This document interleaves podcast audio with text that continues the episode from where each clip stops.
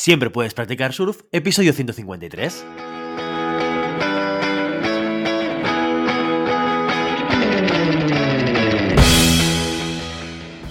Bienvenido y bienvenida a Siempre puedes practicar surf, el podcast diario sobre recursos humanos.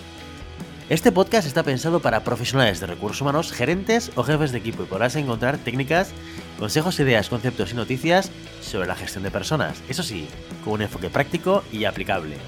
Hoy, episodio 153 del martes 21 de enero del 2022, programa que vamos a dedicar a las noticias de la semana. Pero antes dejadme que os recuerde que podéis encontrar más contenido en nuestro blog e información sobre nuestros servicios en nuestra web, en globalhumancon.com. Desde allí os podréis apuntar a nuestra newsletter para no perderos nuestros webinars, streamings y todo el contenido de actividades que organizamos desde la consultoría Global Human Consultants. Como cada martes, Hoy vamos a dedicar el programa a la actualidad, recopilamos las noticias más relevantes, ya lo sabéis, de los últimos días, para que tengáis la oportunidad, a través de este podcast, de estar al día de lo que pasa en el sector de la gestión de personas. Empezamos. Empezamos la ronda de noticias con el siguiente titular de equipos y talento. El estado del burnout laboral en la tecnología en 2021.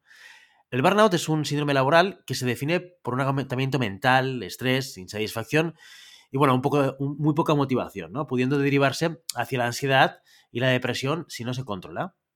Es muy conocido en los ámbitos de la educación o la sanidad. Sin embargo, en la industria tecnológica apenas hay estudios que revelen la situación de los profesionales con respecto a esta patología. Debido a ello, Yerbo, una plataforma que ayuda a reducir los niveles de burnout y mejorar el bienestar de los empleados, creó una herramienta gratuita llamada Burnout Index. A través de esta aplicación, las personas pueden comprender su nivel de riesgo de agotamiento a la vez que reúne una gran cantidad de datos, eso sí, de forma anónima. El Burnout Index eh, sirve de indicador para medir el grado en el que el usuario se siente exhausto, ineficiente, deshonesto o despersonalizado.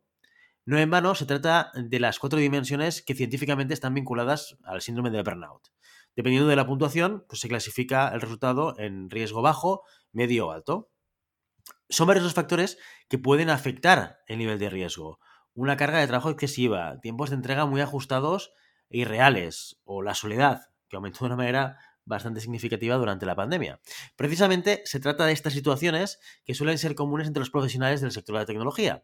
Recientemente, la empresa Yerbo reveló los resultados del Burnout Index de 2021, del cual se desprende que el 42% 42% de los empleados, lo repito, para que se entienda bien, de este sector están en un alto riesgo de desarrollar agotamiento emocional. El estudio también explora los efectos del agotamiento en la rotación del personal. Así, cuanto menor es el riesgo de padecer burnout, más comprometidos están los empleados. En concreto, entre aquellos con un bajo riesgo, el 76% quería quedarse con su empleador actual. No pasa lo mismo con los profesionales con un alto riesgo. El 42% tienen intención de dejar su empresa en los próximos seis meses. De estos, el 57% son detractores de su compañía, es decir, uno de cada cinco profesionales de la tecnología quiere dejar su empleo a corto plazo, lo que explica la alta tasa de rotación de este sector.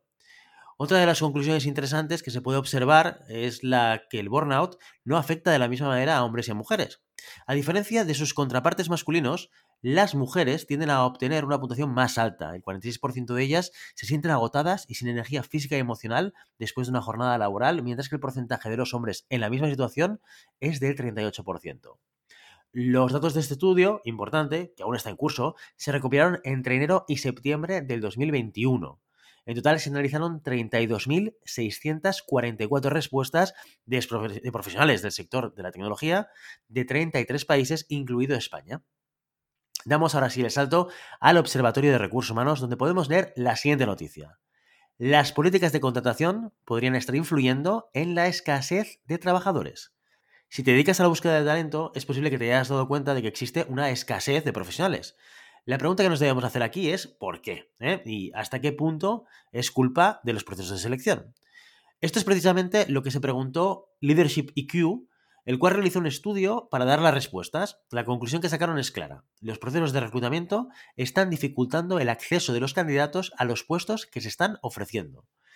Tras encuestar a más de 2.700 líderes y empleados en los Estados Unidos sobre las prácticas de contratación de sus empresas durante, eh, durante el último trimestre del 2021, estas fueron las principales conclusiones. La primera, solo el 39% de las personas consultadas confían en que serían contratadas para las vacantes ofertadas por su empresa. Segundo, el 45% de las personas no están seguras de poder superar el proceso de contratación para ganar su trabajo actual. Y la tercera, alrededor de un tercio cree que su empresa está ahuyentando candidatos viables del mercado laboral. Según reporta el documento, las empresas son demasiado estrictas y exigentes con los requisitos que piden los candidatos, tanto que ni los empleados que ya tienen en nómina podrían superar el proceso de selección. Tal vez los líderes deberían reconsiderar sus criterios de contratación. ¿Es necesario un nivel de proficiency en todos los puestos de trabajo? ¿Es prudente pedir experiencia a personas que quieres contratar en prácticas? ¿Y esa experiencia siempre relevante? Quizás con objetivos más realistas, la crisis del talento no lo sería tanto. Si hacemos un repaso a las ofertas típicas, nos daremos cuenta que muchas de las habilidades demandadas por el puesto no son necesarias para un correcto y eficiente desempeño. De hecho, solo el 55% de los participantes cree que cumple con los requisitos demandados por su organización para las nuevas incorporaciones. Sin embargo, en cuanto a niveles de estudios, las compañías parecen ser más pragmáticas. Un 70% de los empleados afirma contar con el nivel de educación requerido por su empresa. ¿Alguna vez te has visto envuelto en una situación así? ¿Has visto un anuncio un tanto irreal? Cuéntame tu experiencia en los comentarios.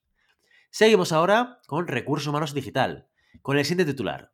Más de 23 millones de puestos de trabajo mejorarán con las tecnologías de realidad virtual y realidad aumentada a nivel mundial.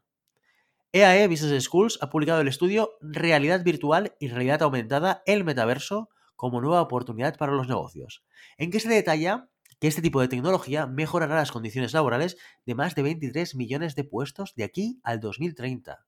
Que esto está casi a la vuelta de la esquina. La autora del informe, Cristina Gallego, ha explicado al respecto que, para las empresas, el uso de realidad virtual y realidad aumentada permite la visualización simulada y temprana de procesos que aún no se han llevado a cabo. Desarrollar productos de forma más eficiente, a mejorar la experiencia de los consumidores o a formar mejor a los profesionales. Para los consumidores, los, usos más habituales son los juegos y la visualización de vídeos. Los expertos en previsiones creen que los sectores que más se pueden beneficiar de esta tecnología podrían recibir inversiones de 3.000 600 millones de euros, tanto para formación como para mantenimiento de los recursos. ¿Y qué sectores serán los agraciados? Pues mira, según Gallego, a nivel empresarial el sector que más ventajas le puede sacar y que mayores beneficios tendrá será el de la salud. En palabras de la profesora de la EAE Business Schools, la realidad virtual y aumentada permite avances en la detección de algunos tipos de enfermedades, hacer simulaciones de formación a médicos, asistencias quirúrgicas y estudios de cáncer en 3D. Además, el estudio pronostica que habrá preferencias por la realidad aumentada antes que por la virtual, ya que la primera es más económica, segura y accesible. Pero el informe no se queda ahí y también aborda el tema del metaverso. Este permite que las personas usen avatares como sus representantes digitales, interactuando unos con otros en la nube. El avance de la realidad aumentada y virtual junto al 5G permitirán experiencias mucho más fluidas, agradables y rentables. De hecho, empresas como Inditex, Gucci, Ralph Lauren o Nike tienen presencia en el metaverso. Los usuarios pueden adquirir productos de estas marcas y vestir a sus avatares de la manera más chic. La manera de hacerlo será mediante los NFTs. Los NFTs son unos tokens parecidos a la criptomoneda, pues también utilizan la tecnología de minería de datos y blockchain. Sin embargo, a diferencia de las criptomonedas, los NFTs no se pueden ni dividir ni intercambiar entre sí, solo se pueden comprar y vender. Tal y como apunta Gallego, el uso de NFTs está creciendo a una gran velocidad, especialmente en el mundo del arte. Por último, el informe también habla de las ciudades más inmersivas y conectadas a nivel europeo y cuyo ranking está liderado en primera posición por Barcelona, seguida de Londres y Ámsterdam. Y acabamos este martes de noticias con el titular de rrhhpress.com, que dice lo siguiente. Siete de cada diez empresas en España se han visto perjudicadas por la crisis sanitaria del COVID-19. Según el Observatorio de Competitividad Empresarial de la Cámara de Comercio de España, el 71,9% de las empresas españolas se han visto perjudicadas económicamente por las crisis que ha causado la pandemia del COVID-19. Solo el 28% considera que la crisis económica no ha tenido ningún impacto en su compañía o si lo han tenido ha sido escaso e imperceptible.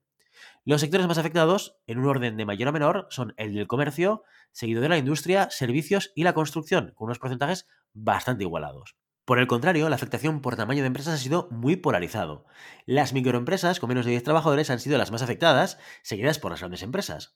En cambio, el porcentaje de medianas empresas que reconocen haber sufrido un impacto grave se sitúa por debajo del 70%. Es decir, solo 3 de cada 10 organizaciones de entre 10 y 250 empleados se han visto afectados por la crisis sanitaria. ¿En tu empresa habéis notado la crisis pandémica? Decídmelo en los comentarios. Y con esta última noticia nos despedimos. Y ya sabes, no puedes detener las olas, pero siempre puedes practicar surf. Y hasta aquí nuestro episodio de hoy. Como siempre queremos invitaros a que os pongáis en contacto con nosotros, nos deis vuestra opinión y nos sugeráis si tenéis algún tema o alguna pregunta concreta. Lo podéis hacer a través de la página de contacto en globalhumancom.com barra contáctanos o a través de las redes sociales. Estamos en Facebook, en Instagram, Twitter y en LinkedIn. Y si el contenido de este podcast te gusta, no te olvides suscribirte, las 5 estrellas en iTunes y me gusta tanto en iVoox como en Spotify. Igualmente recuerda que puedes encontrar más contenidos, noticias y recursos en nuestra web, globalhumancon.com. Muchas gracias por todo, por tu tiempo, por tu atención y por tu interés en estos temas sobre la gestión de personas. Nos escuchamos mañana miércoles con el caso de la semana. Hasta entonces, feliz día.